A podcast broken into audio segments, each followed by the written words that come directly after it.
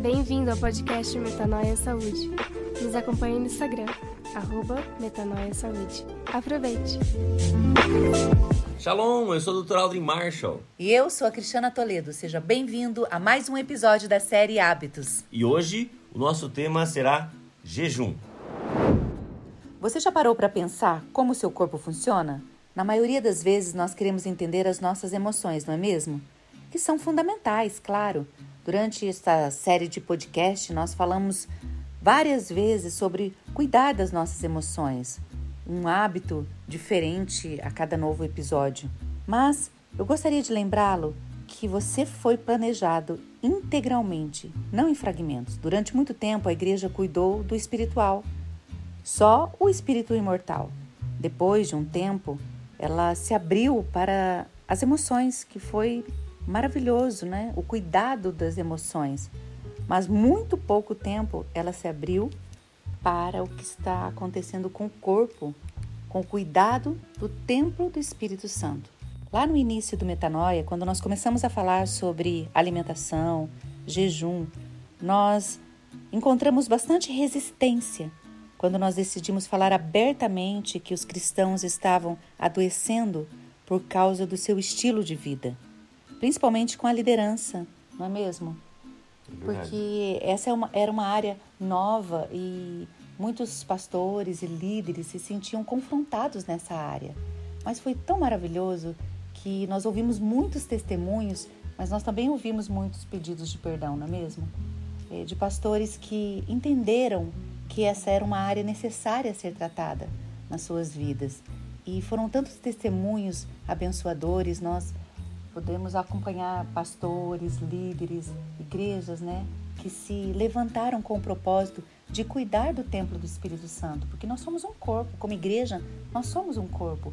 Então, quando uma igreja se levanta nesse propósito, né, de cuidar integralmente do corpo de Cristo, é maravilhoso demais, porque nós colhemos muitas bênçãos, não é mesmo? E isso, claro, nós temos que sempre olhar para Jesus. Quando nós propomos a fazer qualquer mudança nas nossas vidas, o nosso modelo, o nosso exemplo é Jesus. Por isso que no Metanoia, mesmo quando a gente, lá no início do Metanoia, é, fazia um Metanoia de uma forma bem evangelística, é, atraindo as pessoas até Jesus, falando do estilo de vida de Jesus, porque essa é a motivação do nosso coração, né? Sermos mais parecidos com Jesus viver o estilo de vida de Jesus, porque ele é o nosso maior exemplo, o maior exemplo que nós podemos trazer para a nossa vida. Quando nós olhamos para a criação, quando Deus nos cria, nós vemos que uma figura que eu sempre uso é que ele criou a obra-prima da criação. E cada detalhe do nosso corpo foi feito para funcionar de uma forma excelente. E isso, claro, com mecanismos, com suportes para que nós conseguíssemos viver essa vida abundante no espírito, na alma e no corpo. Pois bem, se nós queremos que isso aconteça, nós temos que sempre olhar para Jesus, porque a Bíblia nos mostra em Romanos 8:29 que ele é o nosso modelo de saúde. Porque está escrito assim: aquele que de antemão conheceu também os predestinou para serem conforme a imagem do seu filho. Então, quando nós olhamos para a Bíblia, nós temos que entender que tudo aquilo que está escrito na Bíblia está apontando para Jesus.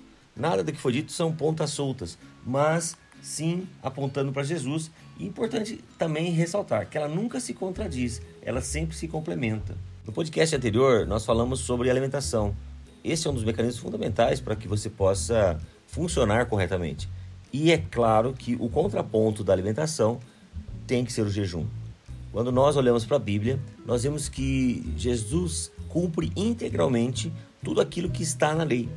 E entre esse cumprimento nós vemos que um dos pontos fundamentais foi o jejum. A Bíblia diz que ele foi levado pelo Espírito Santo para jejuar. E é muito interessante essa passagem porque nós olhamos e vemos a forma correta de jejuar.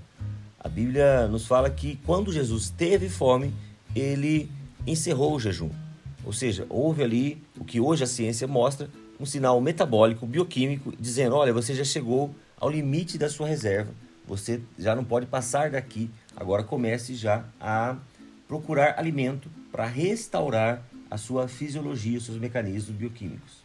E por que é importante ressaltar isto? Que Jesus teve fome e aí ele encerrou o jejum.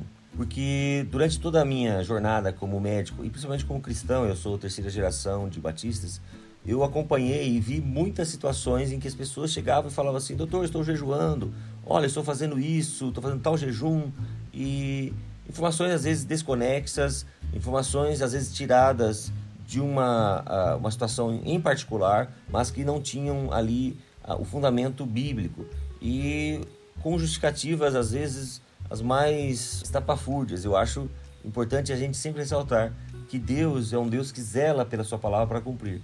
E a Bíblia diz que quando ele nos criou, ele viu que era bom. Então, quando Deus faz algo e permite que nós façamos algo, e o jejum entra nesse, nesse, nesse princípio, ele faz para que não seja gerada destruição, mas sim uma preservação, na verdade, uma regeneração. E é exatamente isso que o jejum é.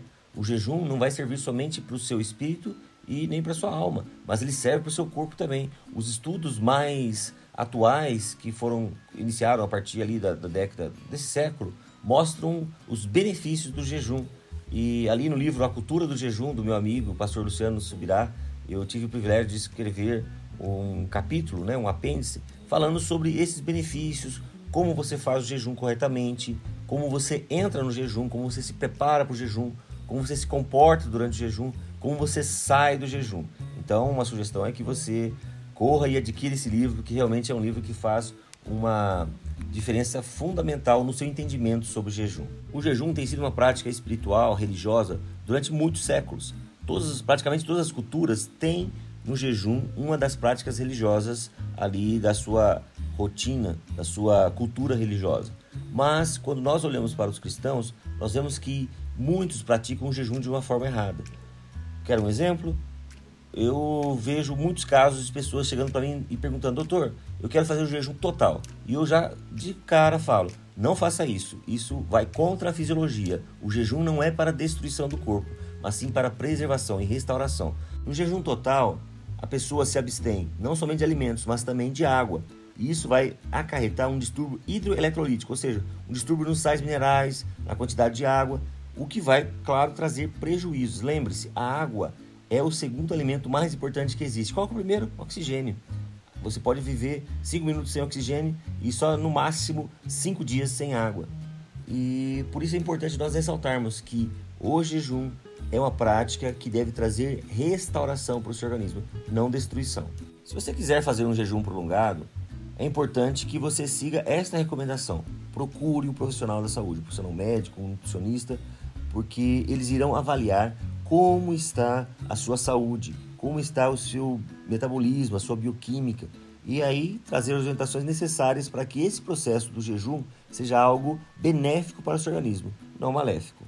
Não dá para a gente pegar um jejum que uma pessoa vai fazer e se propor a fazer o mesmo se a gente não conhece como está o nosso corpo, né? Exatamente. Porque a saúde da, daquela pessoa pode estar de uma forma, a minha de outra. Então, por isso é tão importante, é, num jejum prolongado, você entender primeiro como está o seu corpo. Na verdade, nós deveríamos entender como está o nosso corpo a qualquer momento, né? Exatamente. A nossa saúde, esse cuidado com o templo do Espírito Santo é muito importante para que uhum. nós possamos cumprir integralmente o chamado Sim. que o Senhor tem para cada um de nós, não é mesmo? Uhum.